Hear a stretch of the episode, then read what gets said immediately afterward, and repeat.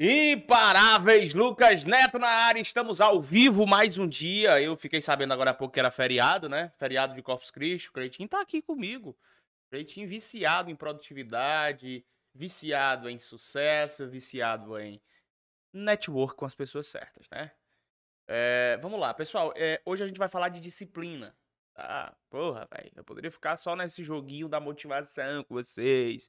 Só que esse joguinho não te leva a lugar algum. E eu vou ser, como óbvio, eu tô sendo nos podcasts todos, muito específico. Por isso que sempre que eu faço podcast, eu prefiro adotar uma estratégia. Que é a estratégia de pontuar cinco chaves, quatro chaves para isso, três para isso, doze. Hoje é doze, são doze. Hoje eu vou passar doze leis da disciplina. Uma das aulas mais primorosas que eu já fiz.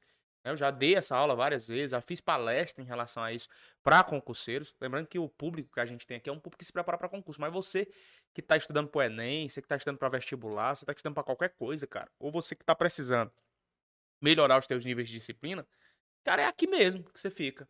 Essa aula é para você. Até porque eu já quero abrir dizendo que existem três níveis de consciência na disciplina. São os três níveis de consciência nos estudos. Existe uma disciplina que é imposta, Existe uma disciplina que é consciente, existe uma disciplina inconsciente. A disciplina imposta é aquela que as outras pessoas mandam e você obedece só porque tem que mandar, só porque tem que obedecer. Porque se você não fizer, você tá fudido. A disciplina consciente é aquela que você faz porque precisa melhorar a vida dos seus. Mas a disciplina inconsciente é aquela que você faz porque precisa melhorar a sua vida, precisa melhorar a vida dos seus e precisa melhorar a vida das outras pessoas. É essa disciplina que eu quero que você entre. Eu tenho defendido isso com unhas e dentes. Se você quiser realmente ser uma pessoa de sucesso nessa terra, você vai ter que ser uma pessoa disciplinada e ter a disciplina inconsciente para gerar transformação não só na sua vida, mas na vida de outras pessoas. Quem quer, por fim não fosse, só mudar a sua vida, não vai conseguir porra nenhuma no longo prazo. Não vai. É por isso que você que quer ser um servidor público, nada mais digno para você do que também buscar uma disciplina inconsciente, porque você vai, caso queira ser feliz no que você vai fazer na administração pública, vai ter que uh, transformar a vida das outras pessoas. Você acha que não transforma? Quando um policial vai lá e prende um estuprador, ele está transformando a vida é, completamente, melhorando ou tirando de circulação um vagabundo e transformando a vida da sociedade. Então você vai transformar pessoas. Ah, uma coisa é certa: só existe uma pessoa que não tem disciplina. Você sabe qual é, Cretinho? Sabe qual é a única pessoa que não tem disciplina? A criança. A criança não é disciplinada. A criança ela não é disciplinada para nada. Mas você não é criança. É aí que tá. Eu tô lidando com crianças aqui, porque se eu tiver, é natural que vocês sejam eminentemente indisciplinados. Agora, se eu tô lidando com gente adulta, que quer conseguir sair da zona de conforto, que quer resultados extraordinários nessa terra, irmãozinho, se prepara que você vai ter que construir níveis de disciplina muito mais sólidos do que esse que você tá vivendo agora. Então vamos lá. De, tantas, de tantos pontos, de tantas leis, vamos chamar assim, que eu poderia falar sobre a disciplina, eu nomenclaturei aqui 12. 12 leis do manual da disciplina. Anote cada uma delas. Eu estou no YouTube ao vivo e eu vou passar cada um desses códigos no YouTube.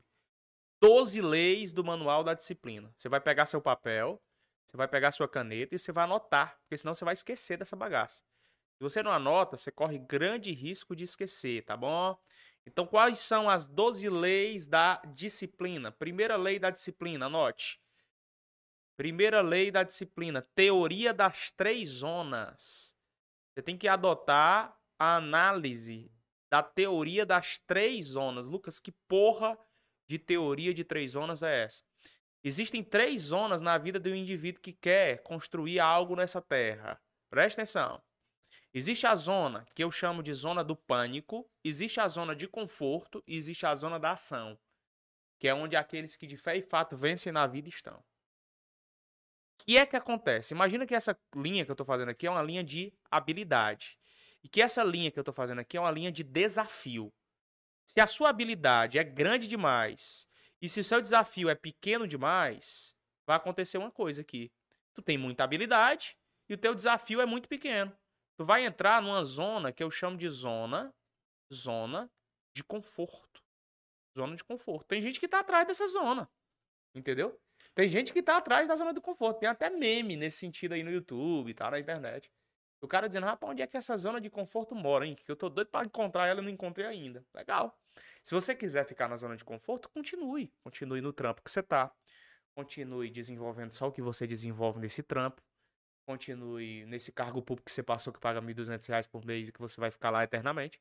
Continue morando na casa dos seus pais e mamando na aposentadoria da sua mãe, sem pagar energia, sem pagar água, aí é contigo, irmão. Não tenho nada a ver com a vida de ninguém. Eu tô aqui como um orientador. É, eu tô aqui como um educador. Eu tô aqui como um professor. A minha missão é passar a verdade. Você pega a verdade se você quiser. É melhor um soco da verdade do que um beijo falso da mentira. Então existe uma teoria dentro da lei da disciplina chamada teoria das três zonas. Se a tua habilidade está na tela aqui, ó, é muito grande e o teu desafio é muito pequeno, vai se instalar em ti uma zona de quê? Uma zona de de conforto. Mas imagina que a tua habilidade é muito pequena, tá? E o teu desafio é muito grande. O que é que vai acontecer bem aqui, hein? O que é que vai acontecer se a tua habilidade é muito pequena e o teu desafio é muito grande? É? Olha, tu tem um desafio muito grande. O cara, por exemplo, colocou que tem que estudar para o concurso público X e dentro de dois meses ele tem que ser aprovado. Cara, tu não sabe nem o que é crase. Faz tempo que tu não resolve uma questão de acentuação gráfica. Tu não sabe fazer uma redação. Tu era o péssimo da escola. Como é que em dois meses você vai passar num concurso grande que paga mais de 10 pila por mês? O que é que você fez aí? Você colocou um nível de habilidade muito pequeno, muito pequena, para um desafio que você tem que é muito grande. Toda vida que a minha habilidade é muito pequena e o nível de desafio que eu tenho é muito grande, se instala em mim, olha na tela aqui, ó, a zona do pânico. Zona do pânico. Sabe o que, é que vai acontecer aqui? Você vai ver que você é incapaz. Você vai ver que não tem capacidade, que não dá para você. Aí é por isso que essa galerinha bota na cabeça que não dá para mim. Não dá para mim não, essa matéria eu nunca consigo aprender, já viu? O cara, por exemplo, colocou que estudar matemática e tinha que aprender o edital inteiro e resolver todas as questões corretas dentro de um mês. Mas como? Se faz anos que tu não estuda matemática, se tu sempre foi ruim em matemática, como é que em um mês tu quer milagre? Tá errado, porra. Não é assim que funciona. Então, toda vida que você cria um desafio muito grande, sendo que a tua habilidade é muito pequena e tu não consegue colocar um prazo, um lápis temporal de, de processo para isso, vai se instalar em ti naturalmente uma zona de pânico. Você vai ficar em pânico e vai querer desistir daquele processo. É por isso que não vai ter disciplina. Olha onde é que eu convido vocês a estarem, a atuarem bem aqui, galera. Ó, eu convido todos vocês para atuarem bem aqui, numa proporcionalidade entre o nível de habilidade em relação ao nível de desafio. Quando existe uma proporcionalidade entre isso, cara, aí é o jogo, ó. É o jogo da proporcionalidade, que é a zona. Essa zona aqui, ó, é a zona zona da ação. Zona da ação. Então, primeiro passo, deixa eu te dizer uma coisa. Você quer ser uma pessoa mais disciplinada? Primeiro passo da lei. Entre na zona de ação, cara. Crie habilidades proporcionais aos teus desafios. Eu não tô falando linguagem de coach aqui não, pô. Se você sabe que nesse momento que dá para você é uma guarda municipal, então estuda para guarda municipal. Se você sabe que dentro de seis meses o que dá para se entregar é um concurso de prefeitura, então estuda para prefeitura. Não se engana não. É possível que você estude para a Polícia Federal e passe em seis meses, mas muitas das vezes, quando isso acontece, é porque você já tem um nível de habilidade proporcional ao desafio que você tem. Não existe mágica. Você quer ser uma pessoa disciplinada? Crie habilidades que sejam proporcionais aos seus níveis de desafio. E nada impede que, nesse exato momento, tua habilidade pode ser para passar num concurso de prefeitura. Mas se você continuar treinando, tua habilidade vai ser construída no longo prazo a ponto de te fazer ter estratégia e estrutura para passar num concurso federal. Tudo no seu tempo e tudo na sua hora. Então, a primeira linha de lei aqui da disciplina é essa. Primeira linha de lei da disciplina é teoria das três zonas. Adote a zona da ação ao invés da zona do conforto e a zona do, do pânico. Segunda linha, segunda lei, segunda chicotada, vamos chamar assim. A segunda chicotada que eu te passo, anota aí, vai anotando no seu caderno, ouro em pó. Segunda chicotada para você desempenhar a disciplina na vida, conseguir ser uma pessoa muito melhor do que você é hoje, é estabelecer deadline para os seus projetos. Deadline, um tempo para você agir, cara. Você precisa especificar um tempo. Tem gente que abre uma meta e deixa ela aberta mesmo. Estilo Dilma, tá? A meta, dobra a meta, faça a meta, bota a meta. Qual é o prazo? Você vai concluir aquilo? Qual é o prazo? Anote uma coisa importante, isso aqui inclusive está ligado à administração de qualquer coisa. Todo tipo de projeto que você for construir na vida, você quer ser uma pessoa bem-sucedida, todo tipo de projeto que você for construir na vida é rica em é rico em processos. Tem que ter processos. Esse projeto tem que ter pessoas. Todo projeto que você for montar tem que ter processos, tem que ter pessoas, devem ter recursos, recursos e devem ter datas definidas. Eu vou repetir. Se você abre um projeto de preparação para um concurso público, vai ter que ter processo para isso. Processo. Quando eu monto um cronograma de estudo para vocês com base em peso, recorrência e dificuldade, quando a gente faz um, uma linha de, de quantas questões você tem que resolver, como é que você vai resolver questões, como é que você vai fazer revisão, como é que você vai fazer resumo, isso é um processo. É um processo que eu estou montando. Só que um, um projeto, ele não tem que ter só processo, ele tem que ter pessoas. Tem gente que começa a estudar para concurso e não mantém a disciplina porque não prepara pessoas. Já percebeu? O cara não convida a namorada para entrar com ele no jogo. Ele não convida a esposa para entrar ele no jogo. Ele não conversa com os pais de que ele vai entrar agora num projeto de hiperfoco de preparação para concurso e ele exige tempo, exige paciência dessas pessoas para entenderem inclusive o momento dele, para que quando ele esteja estudando ninguém, por exemplo, o interrompa. Então, cara, por não convidar pessoas para o projeto dele, acaba que não consegue desempenhar o quê? Disciplina. Então, todo projeto tem que ter processos tem que ter pessoas, tem que ter recursos também. Às vezes vai precisar de dinheiro, porra, para comprar material, vai precisar de dinheiro para viajar para outros estados para prestar alguns concursos públicos. É natural que existam recursos de tempo, existam recursos de energia, dinheiro, materiais, tá? E também tem que ter data. Quando eu falo de data, eu puxo sempre uma setinha para imaginar o que é que tem que ter. Existe data de início para tudo. Existe a data do follow-up. O que é o follow-up? Follow-up é o acompanhamento. Acompanhamento. Acompanhamento. Você tem que acompanhar o seu processo.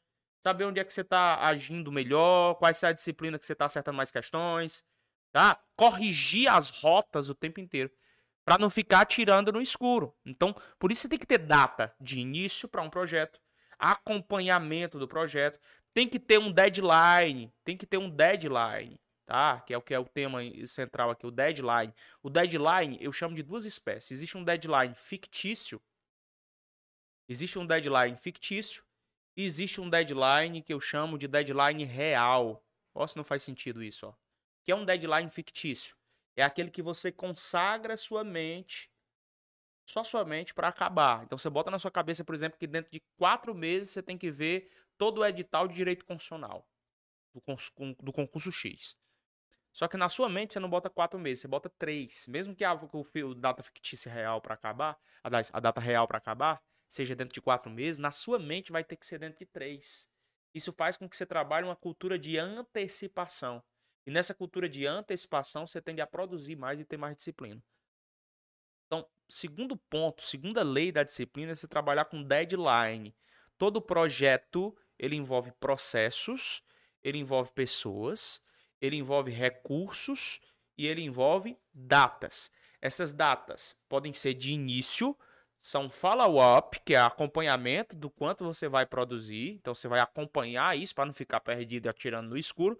E um deadline fictício, que é que você coloca na cabeça que vai acabar, e um deadline real, que é aquele que especificamente você vai ter que acabar uh, naquele prazo o que você colocou no papel para fazer, tá?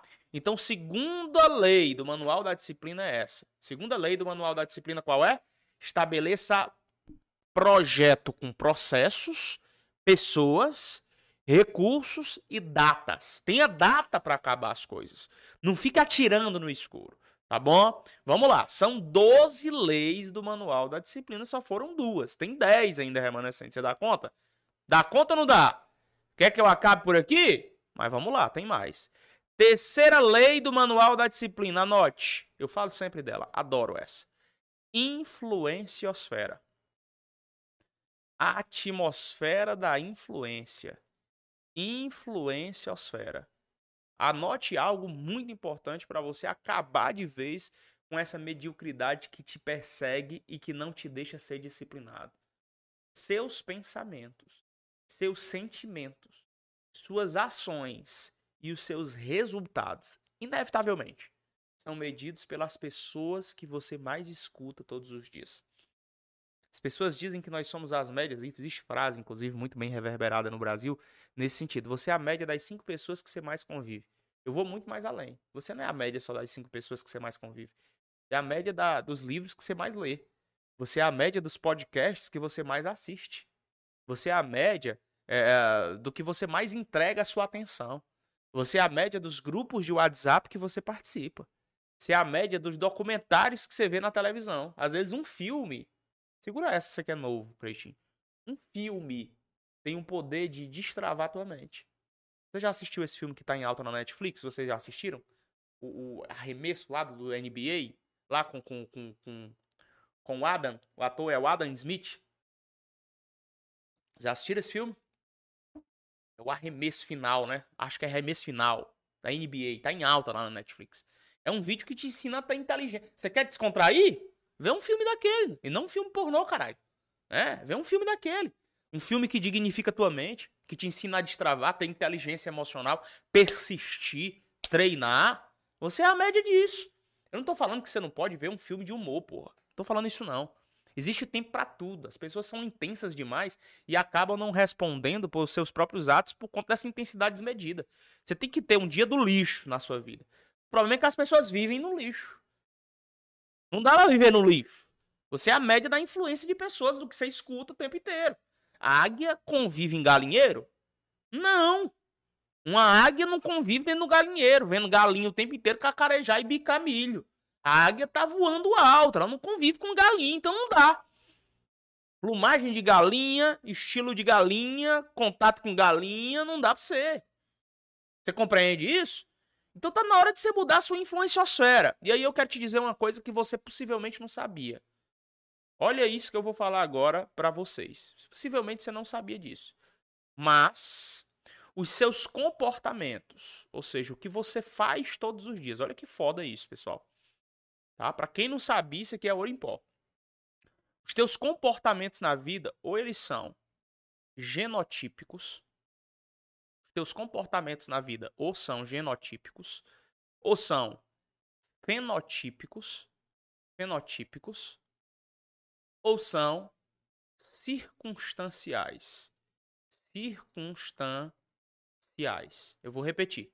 Os seus comportamentos no dia a dia, ou seja, tudo que você faz no seu dia a dia, tudo que você executa no seu dia a dia, ou tem característica genotípica, fenotípica ou circunstancial. O que é uma característica genotípica? Os traços do seu passado. Você hoje representa muito o que você foi no passado. Há uma margem na neurociência que fala que isso aqui é na média de 50%. Olha que doido. 50% então das tuas ações se parecem com as ações do teu, dos teus pais. 50% das tuas ações são praticamente idênticas às dos teus tios, das dos teus avós, dos meninos em que você brincava lá na rua, 50% das suas ações, dos seus comportamentos estão ligados a isso. Só que calma, se você só conviveu com galinha, você tem como mudar o cenário. Porque existem comportamentos também que são fenotípicos e circunstanciais. O que é um comportamento fenotípico? Está ligado aos seus novos hábitos. O que você adotou atualmente para a sua vida o tipo de gente que você está convivendo, o tipo de pessoas que você está ouvindo, o tipo de leitura que você está fazendo. Isso é comportamento fenotípico. Então veja bem, os teus comportamentos são eminentemente genotípicos, estão ligados aos teus pais, à tua família, aos seus, mas eles podem ser fenotípicos, que estão ligados aos novos hábitos que vão instalar na sua vida, ou circunstanciais. E aí que tá, os circunstanciais estão causados por eventos marcantes eventos marcantes. Lucas, como assim eventos marcantes? Quando você participa de um podcast como esse, escuta a verdade, isso pode ser um evento marcante da sua vida. Quando você recebe muitas vezes o impacto emocional de alguém, isso pode ser um evento marcante na sua vida. Quando você é demitido do emprego, quando você consegue um emprego novo, quando você, por exemplo, errou um chifre, eu lá sei. Isso pode ser de um impacto emocional muito grande na sua vida existem problemas que acontecem na sua vida que têm o poder de ativar a tua disciplina por meio de um, de um comportamento novo, que é um comportamento circunstancial. Então, peraí, eu não quero falar linguagem difícil para vocês. Mas eu também não quero falar linguagem chula e repetitiva o tempo inteiro. Entenda que você é hoje resultado das pessoas que você convive, mas você tem nas mãos a capacidade de construir comportamentos fenotípicos e circunstanciais. Faz sentido sim ou não? Então vamos lá. Você quer melhorar a sua disciplina? Quer melhorar a disciplina? Então mude a sua influenciosfera. Comece a ouvir e conviver com pessoas diferentes. Quarta lei do manual da disciplina, são 12. Quarta. Quarta lei, plano quebra-cabeças. Você vai ter que unir determinadas peças. Se você quer ser uma pessoa disciplinada, você tem que primeiro responder algumas perguntas. Primeira peça do quebra-cabeça: quanto? Quanto tempo você tem que estudar por dia? Você tem que saber isso. Quando que você vai começar? Você tem que responder essas perguntas agora. Quando é que você vai começar?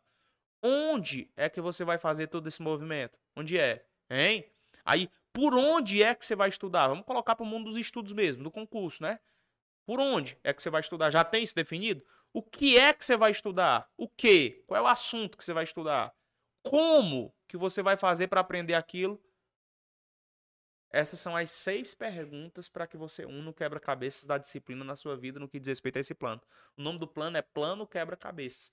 Então a quarta lei da disciplina é estabelecer o plano quebra-cabeça e unir as peças. Você precisa definir quanto, quando, onde, por onde, o que e como é que você vai fazer alguma coisa para mudar sua vida e sua história. Quinta lei do manual da disciplina, anote isso. Quinta lei de 12 do manual da disciplina. É a teoria delta 2D. Delta 2D. Ela une duas bases. Olha que importante isso. Distração é diferente de descontração. Distração é diferente de descontração. Lucas, eu posso descontrair? Pode. Mas eu posso me distrair ao longo do processo? Nem a pau.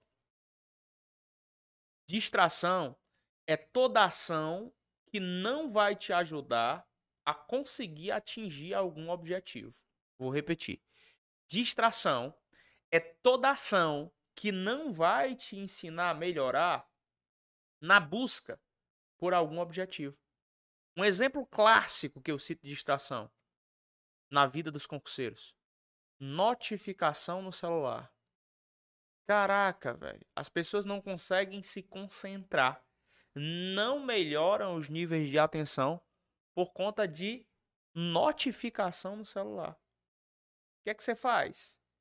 Desativa essa notificação. Descontração, por sua vez, é diferente de distração. A, a descontração é uma ação focada em diminuir o estresse. Você pode colocar, por exemplo, como regra de vida que se você conseguiu concluir suas duas horas de estudo, você vai se premiar. Você vai ter acesso a alguma coisa que desbloqueie essa entrega descomunal. É. Tem que desbloquear muitas vezes o ritmo da intensidade. Eu sou uma pessoa assim, eu sou muito intenso. E às vezes eu percebo que essa intensidade me atrapalha. O que é que eu faço? Eu crio algum movimento para desbloquear isso aí. Eu desbloquear essa, essa intensidade, que é um bloqueio ser 100% intenso. Todo extremismo é burro. Então eu descontraio, permito um movimento de descontração para que eu tenha mais fôlego para voltar mais forte depois e com mais produtividade. O problema é que você o tempo inteiro confunde distração com descontração. Quando você estuda com o celular por perto de você e o celular fica pertinho de você e você fica o tempo inteiro olhando notificação, você não está descontraindo e se premiando porque está conseguindo estudar, não. Sinto dizer, mas você está se distraindo. E distração vai acabar com a sua preparação. A distração é o maior roubador de dopamina que eu conheço no mundo. Se existe um roubador de dopamina que te fode, se chama distração. Notificação no celular, joguinhos eletrônicos, fofoquinha nos grupos de WhatsApp. Entre um, estudo e outro, entre uma hora e outra de estudo, o cara fica vendo o grupo de WhatsApp onde se está falando mal de um determinado professor. Ou então até de mim, né? Pronto. Falando do Lucas. O Lucas agora não dá mais aula, não. Só é coach, só faz aulas motivacionais. Vai tomar no cu, mano. Que aula motivacional? Tô te ajudando a crescer. Imparável Lucas Neto aqui na área. Tá gostando dessa aula, né? Eu quero te convidar a conhecer hoje o Objetivo Play. Você vai ter acesso de forma ilimitada a todos os cursos online da nossa plataforma, acompanhamento com chat exclusivo na área do aluno, mentorias todas as semanas com professores que já foram aprovados em concurso. Vai ter aula nos três turnos ao vivo dentro da plataforma, você ser acompanhado pelo professor. Aperta em objetivoconcurso.com.br, entra agora e assine o Objetivo Play com aquele precinho camarada. Vamos? Eu tô te ajudando a entender a tua rotina. O que eu tô falando aqui tá te ajudando. Se não te ajuda, vaza. Vai ajudar alguém que realmente entende que essas palavras são necessárias não pelo que ela quer ouvir, mas pelo que precisa ouvir. Então começa a entender. A quinta lei do manual da disciplina é separar de confundir distração com descontração. Você pegou essa chave, sim ou não? Vamos lá, vamos continuar. Sexta lei do manual da disciplina. Vamos para a sexta lei do manual da disciplina. Eu chamo de reboot game cerebral. Olha o nome, ó. Reboot. Olha aí, Gritinho, ó. Reboot game cerebral. É a sexta lei do manual da disciplina. O que é o reboot game cerebral? O reboot game cerebral é o código da disciplina. Por exemplo, você tem uma meta a cumprir. Se você tem uma meta a cumprir, você tem que fazer disso um game. É uma meta que você tem para cumprir, moço? É uma meta? Então, utilize-a como se fosse o quê? Um desafio. Utilize-a como se fosse um desafio. Entretanto, todo desafio que você coloca vai ter que trazer para você logo, de supetão, uma recompensa. Você tem que saber o desafio que você tem e você tem que saber a recompensa que você vai ter se conseguir vencer esse desafio. Todo desafio libera na tua cabeça três substâncias químicas: adrenalina, noradrenalina e cortisol. Quando você consegue ter acesso à recompensa, se libera dopamina e serotonina. Se você só vive de desafio, você vive o tempo inteiro de adrenalina, de noradrenalina e de cortisol. E não consegue ter dopamina e serotonina no seu cérebro. Tem gente que é o tempo inteiro desafio, desafio, desafio, desafio, desafio, desafio, e não se dá direito a liberar dopamina para o cérebro. O que é que acontece? Essa pessoa vai ficar estressada, essa pessoa vai aumentar drasticamente os níveis de, de, de, de, de ter ansiedade. Essa pessoa vai se tornar possivelmente uma pessoa depressiva. Ela vai piorar de forma reverberada a vida dela. Lucas, preciso melhorar português nos assuntos X, Y e Z. Estabeleci essas metas, elas são alcançáveis. Se conseguir, o que é que eu faço? Recompensa, irmão. Recompensa. Não tem outra. Tu tá com um desafio, com a mente cheia de noradrenalina, com a mente cheia de adrenalina, com a mente cheia de cortisol, produzindo esses elementos químicos diariamente, então a recompensa tem que aparecer, se você cumprir. É um game. Você consegue dar um reboot no seu cérebro. Primeiro paga o preço, por isso que eu tenho esse lema, né? Primeiro paga o preço, depois vem a recompensa. Primeiro paga o preço, depois vem a recompensa. Não é o contrário não, tá? Tem gente que só vive na recompensa para depois pagar o preço. Pelo amor de Deus. Primeiro paga o preço, depois é que vem a recompensa. Sétima lei do manual da disciplina. Tô acabando, são 12. Sétima lei do manual da disciplina de 12. A sétima lei do manual da disciplina se chama mensuração mensuração do progresso mensuração do progresso. Você tem que medir o seu progresso. Anote uma chave que eu peguei na minha vida que quando eu peguei melhorou tudo. Por isso que lá no oráculo, que são os meus planners de desenvolvimento nos estudos, de follow-up, eu coloco muito a questão do progresso. O progresso é o sentido de existir da vida de um estudante. O progresso é o sentido de existir da vida de um estudante. Do mesmo jeito que o progresso é o sentido de existir da vida de um atleta profissional.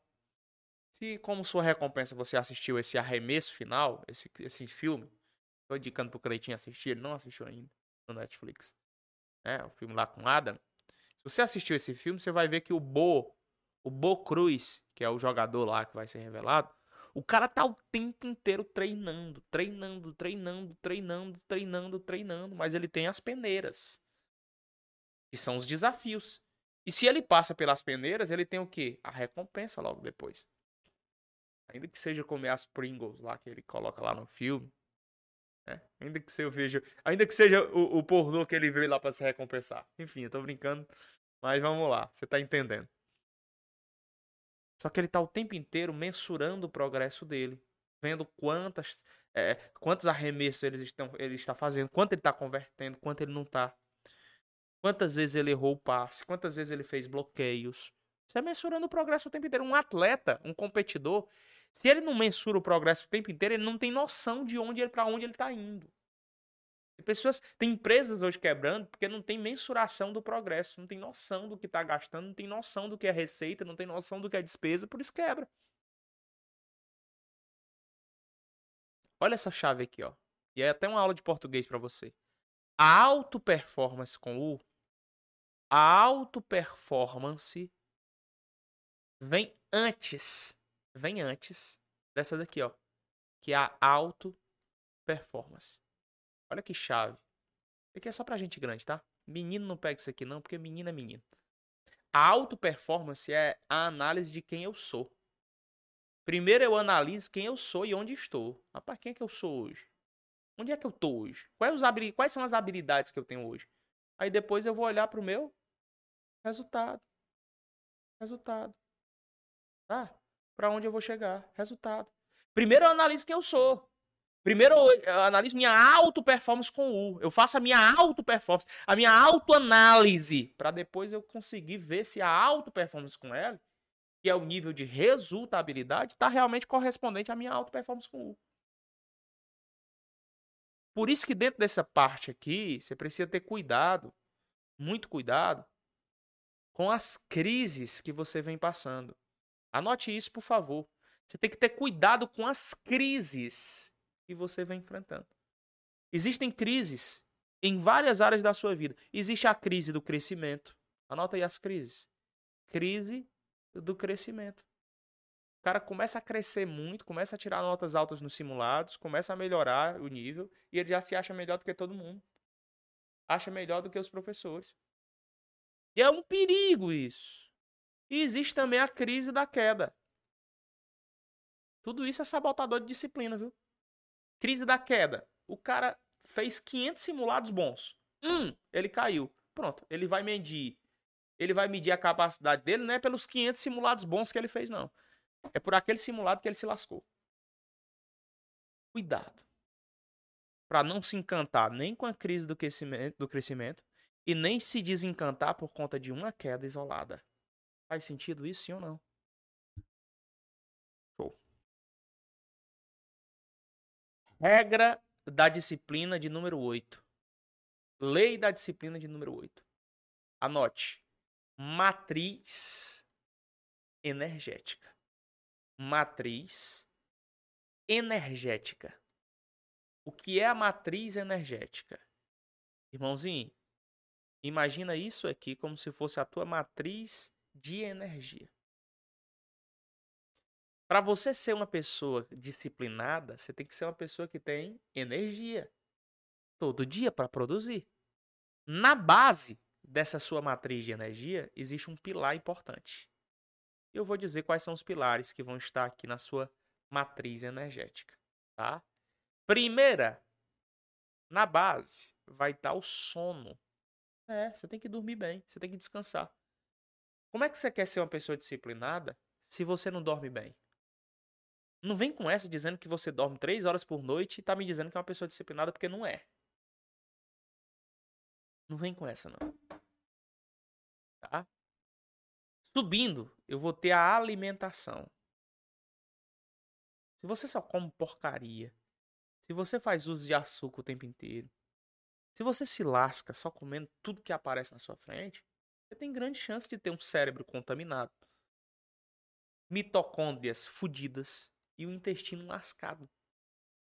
Poucos de vocês sabem, mas é uma ligação íntima entre o que você come e o que está aqui no seu cérebro. É, você é o que você come. Você é o que você coloca para dentro todos os dias. Então a alimentação vai contribuir muito na sua construção de disciplina. Com certeza vai contribuir. Lucas, é só sono e alimentação? Não. Se eu subir aqui, eu tenho a hidratação. Hidratação.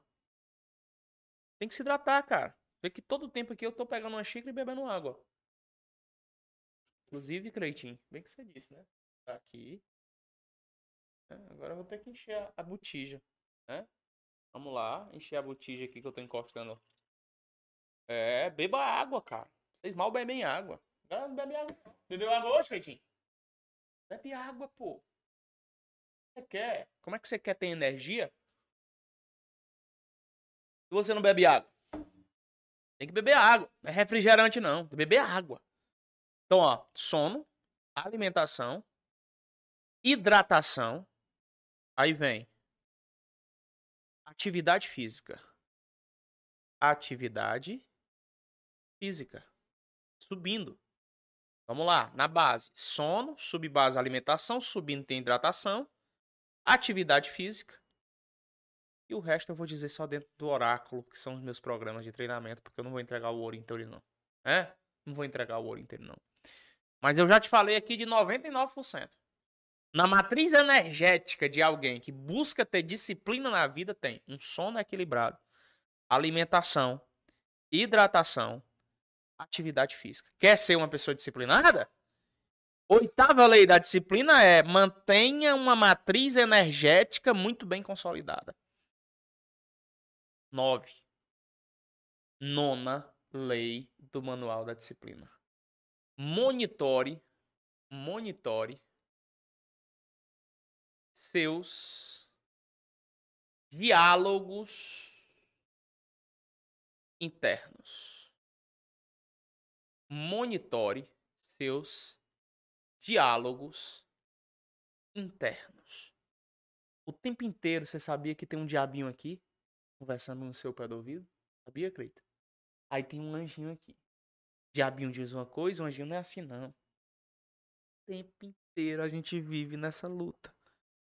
Para mim existem três, três diálogos, três. O primeiro diálogo é um diálogo que eu chamo de detrator.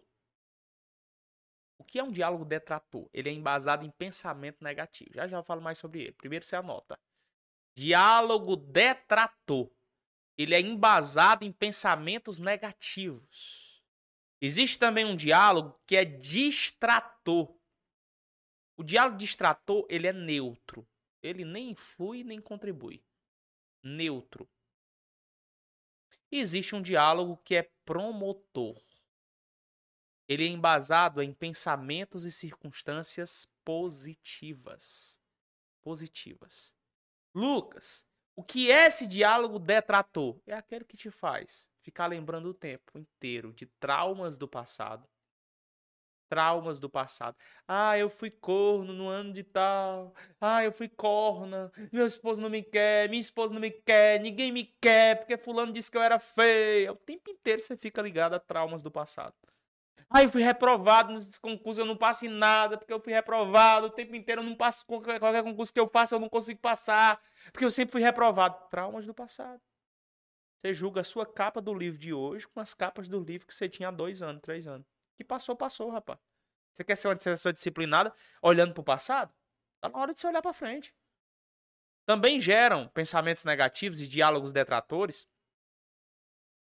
a insegurança pessoas são inseguras. Seguranças. É porque meu namorado, o que é que ele tá fazendo uma hora dessa, hein? Eu tô aqui estudando, ele tá. Ele disse que ia pro futebol, acho que ele não tá, não. Caralho, velho. Vai estudar e fica pensando em namorado, não. Deixa de ser insegura, minha filha. Para de ser inseguro, macho. Tua esposa saiu com as amigas, velho, tu não confia nela, deixa essa mulher. Teu namorado saiu com as amigas que tu ficou estudando e ela não tá te apoiando, deixa essa mulher, velho. Vai estudar, cuidar da tua vida. Para de ser inseguro. Se tu fosse menos inseguro, possivelmente tu teria mais chance de ser uma pessoa, uma pessoa disciplinada. Faz sentido ou não? Inseguranças. A pessoa é hiper insegura o tempo inteiro. Como é que ela quer produzir na vida? Um diálogo detrator de pensamentos negativos também ele é embasado em expectativa do futuro surreal. A pessoa, sabe, a pessoa tá aqui, ela não consegue viver o hoje. O negócio dela é o que vai acontecer. E essa expectativa do futuro dela é sempre não vai dar errado. É incrível. Eu acho que vai dar errado. Eu tô estudando aqui. Eu tô estudando aqui para esse concurso da PM Ceará. Mas eu acho que o Ministério Público vai embarreirar esse concurso. Sei não, viu? Tu tem controle, macho? Eu já recebi umas 500 mensagens só hoje do povo. Lucas, eu vi que o Ministério Público vai embarrear possível concurso. Irmão, tu tem controle sobre isso? Tu tá perdendo por estudar? Ei, Lucas, e se o INSS não saiu porque é ano de eleição, mas mesmo tendo essa publicação aí da autorização, tô achando difícil sair, viu? Porque enrolada merda. O cara já fica pensando nas merdas que podem acontecer no futuro, cai fora, velho. Isso é um diálogo detrator. Isso quebra a tua disciplina no meio e te tortura. Para com isso. Diálogo detrator te anula, quebra no meio a tua disciplina.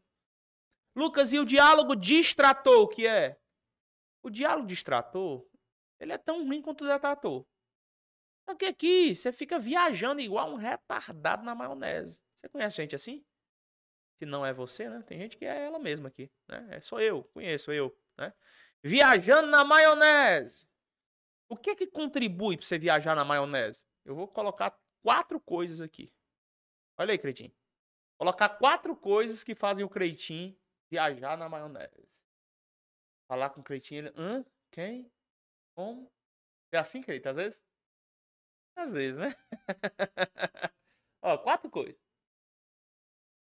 Cretinho, se você estiver fazendo alguma delas, se manifeste.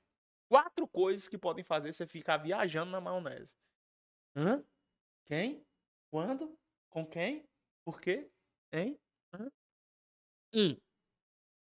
Notificaçãozinha do celular o tempo inteiro. Notificação do celular. Te faz viajar na maionese. Cretinho já disse que não é o problema dele. Tá. Notificação do celular faz muita gente viajar na maionese. O cara tá aqui, mas ele não consegue ter atenção em nada que ele se concentre em nada, porque ele já tá aqui olhando o celular. Dois. Barulhos dentro de casa fazem as pessoas viajar na maionese. Na hora de se concentrar. Barulhos, interrupções dentro de casa. Certo? Barulhos dentro de casa. Fazem um cara viajar na maionese. Para ficar desatento em relação a alguma coisa começa a estudar e é barulho lá, é a mamãe, é menino, não sei o que, menino brigando com o menino, e vizinho com som alto. Faz a pessoa viajar na maionese. Três, excesso de objetos. Lucas, como assim? Irmão, tem gente que vai estudar e coloca a frente da escrivaninha de estudo, que é onde ele fica por frente, né? Num, num, num, num instante, né? como essa aqui, ó, que tá cheia de, de, de coisas aqui. A concentração que você tem tende-se a piorar drasticamente se você tem muita coisa no teu campo de globo ocular. Começa a se distrair, ó.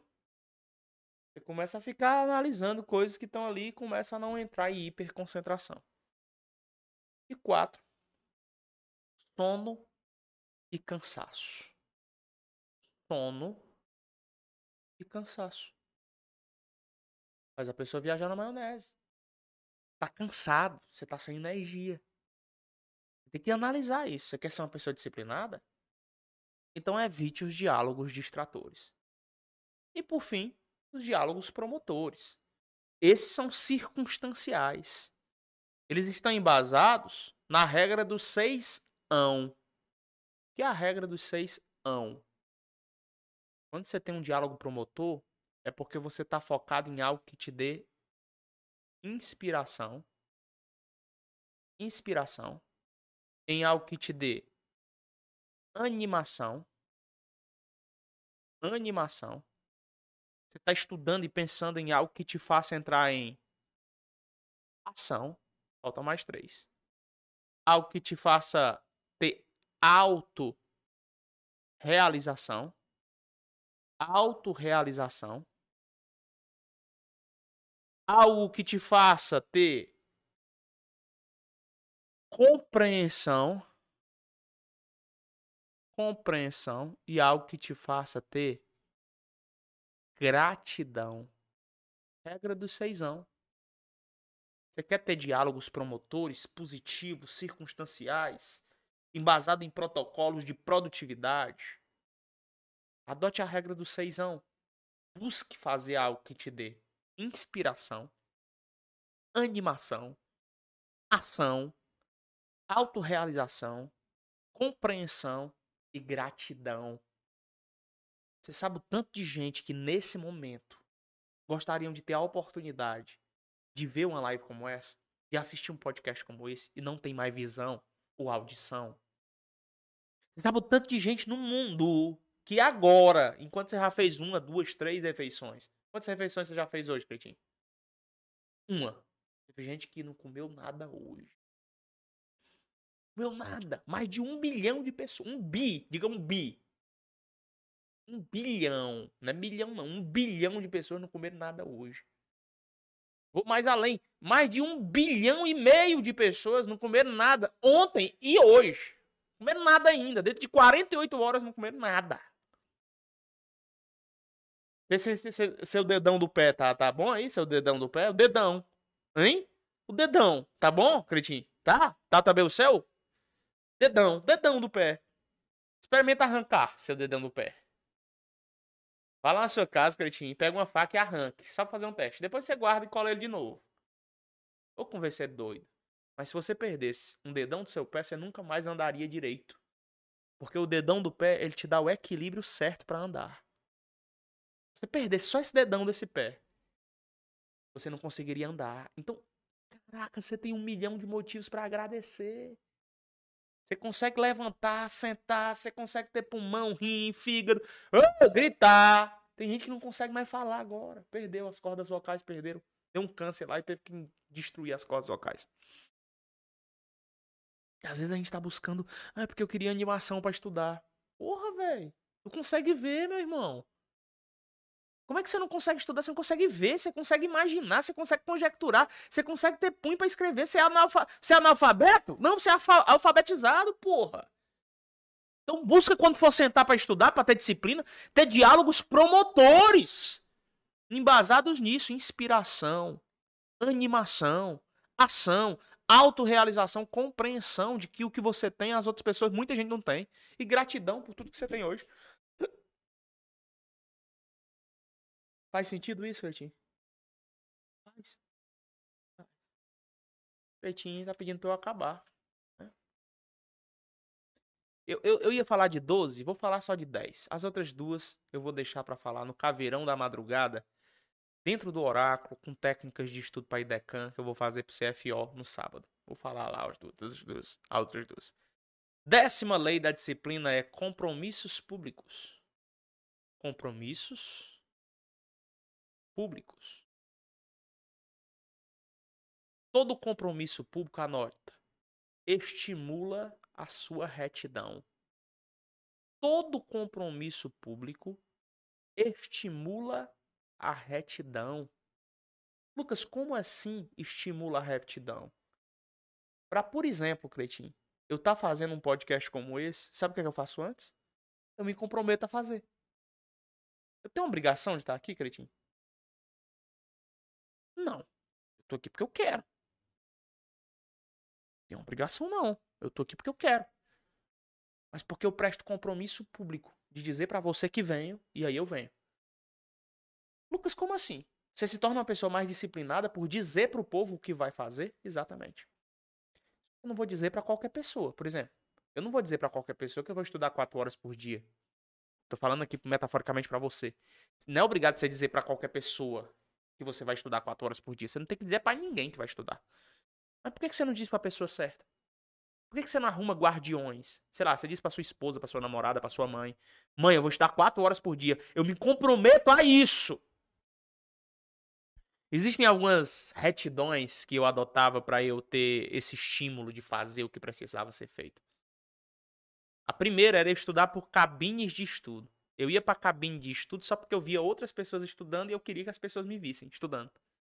E aí eu ficava com aqueles campeonatos mentais de estudar até o último sair de lá. Tinha um japonesinho, coreano, sei lá, do oi puxado, que o cabe até altas horas, velho. Só faltava não dar conta, porque enquanto ele não saía, eu não saía de lá. Era uma briga doida. Ele nem sabia, mas eu tava brigando com ele. Isso é compromisso público. É uma neura doida na cabeça, mas que vale a pena pra ser disciplinado. Eu tô te dando regras. Macho, eu tô te dando leis, eu tô te dando manuais, eu tô te dando estruturações, eu tô te dando métodos. Só pra você aplicar aí. Principalmente para você que se sente uma pessoa indisciplinada, esse vídeo é para você. Todo indisciplinado deveria estar tá vendo esse podcast. Todo e qualquer indisciplinado deveria estar tá aqui, ou no Instagram, ou lá no Spotify, ouvindo o que eu tô falando. Estudar por cabines de estudo. Estudar com vigia de respeito. É um guardião, sabe? Chamar alguém para pastorar você estudando. Alguém que você ame, sua mãe, sua mulher, seu esposo, alguém. Tá? Uma outra forma é fazer acordos domésticos. Nossa, não faz sentido. Acordos domésticos. Você diz o seguinte, ó. Eu vou lavar os pratos de toda semana se eu não conseguir cumprir a agenda de, dessa semana aqui de estudo. Ou então eu, eu não vou usar o celular, deixo o celular guardado, eu só pego naquele celular quando eu fizer 5 horas de estudo por dia. Aí você deixa o celular guardado, trancado na gaveta com a chave com a sua esposa, com a sua mãe, com sua, alguém. O nome disso é acordo doméstico. Uma outra forma de estimular sua retidão para estudar é estudo em grupos de estudo. Estudar em grupos de estudo. Onde você tem o compromisso de levar alguma disciplina em determinado dia da semana. Exemplo, eu montava um grupo de estudo, eu era responsável por dar aula de constitucional, de administrativo, de português e de tudo que fosse direito. O outro colega era responsável por dar aula de matemática, o outro era responsável por dar aula de outra matéria, informática. Cada um tinha uma responsabilidade. Os grupos de estudo estimulavam minha retidão e eu não furava com os meus grupos. E um outro e último são as comunidades. Comunidades, você entrar em grupos de WhatsApp de pessoas que estão estudando, de pessoas que realmente estão lutando. Não é grupo de covarde, não. É grupo de doidinho que fica falando mal de cursinho, fica falando mal de professor, ou que fica o tempo inteiro esculhambando a mãe dos outros. Tô falando desse grupo de menino, não. falando de grupo de gente de verdade. Redes de apoio. É, você tem dentro de uma comunidade um grupo, pessoas que estão ali resolvendo questões, que estão lutando, que estão tirando as dúvidas.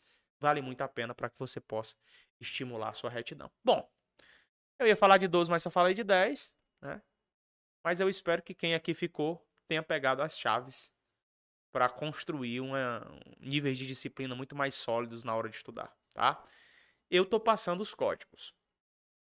Pega quem quer.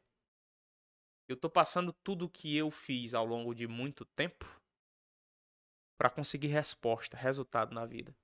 E cabe a você também colocar isso em prática. Tudo que eu tô passando aqui é porque eu já experimentei na vida. Você pode ter certeza, essa foi uma das lives mais incríveis que eu já fiz no podcast Extravar sobre o tema disciplina. E só cabe a você executar tudo que eu falei. Ou então ficar rodando de live em live sem fazer nada. Mas aí você não vai demonstrar que realmente quer mudar e quer se tornar uma pessoa disciplinada. Eu quero agradecer a todos vocês, para provar que eu tô ao vivo, vou dizer o nome de alguns de vocês que estão aqui. O Cleilson, Cleilton. Seu nome é Cleilton. É, não é Cleiton, tá aqui. Cleiton Holanda, é Cleiton mesmo, né? Sei que você tá imitando, inventando seu nome, rapaz. Charlene Mello também tá aqui. João Vitor de Lima tá na área. A Carla também tá aqui, né? Nossa coordenadora. Ezequiel de Freitas, meu amigo Ezequiel tá na área. João Paulo da Silva. Cristofani. Domingos. Caraca, tá todo mundo aqui. Valbi Santos. Pessoal, quero agradecer a audiência de todos vocês que estiveram aqui no YouTube aqui no Instagram também, que eu tô olhando agora, é, no Spotify, em todos os canais que a gente tem. Eu quero agradecer todos vocês por estarem aqui. Na verdade, quero agradecer não. Agradecer é o caralho. Eu quero parabenizar. Vocês merecem parabéns, porque a maioria não quer ouvir esse tipo de conteúdo. Quando você agradece, você está sendo grato por algo que a pessoa fez por você. E você não fez nada por mim. Não é verdade? Você não fez nada por mim. Mas eu que tenho como te parabenizar. Parabéns. Porque no meio de uma geração medíocre, a geração Coca-Cola, a geração do feriado, a geração do querer olhar o resultado do outro sem pagar o preço próprio, no meio dessa geração, vocês estão até o fim, começando e terminando. Aquilo que colocaram como propriedade para fazer. E é esse conjunto de fatores que vai trazer resultados incríveis para a vida de todos vocês. Você pode ter certeza. Lá na frente essa conta fecha. E se você mantiver disciplina, muita coisa boa vai aparecer para sua vida. Abraço pro Felipe, pra Lucélia, pro Fábio Marques.